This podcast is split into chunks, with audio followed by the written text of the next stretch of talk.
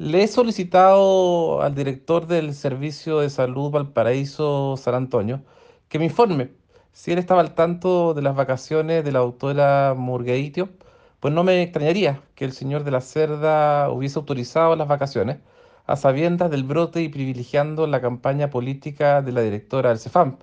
No podemos olvidar que se trata de por lo menos 20 funcionarios sin poder asistir por lo que se requiere eficiencia y presencia oportuna de los no contagiados para mantener la continuidad de los servicios. No cabe duda que es muy preocupante el brote ocurrido en el CEFAM Plaza Justicia de la Comuna del Paraíso,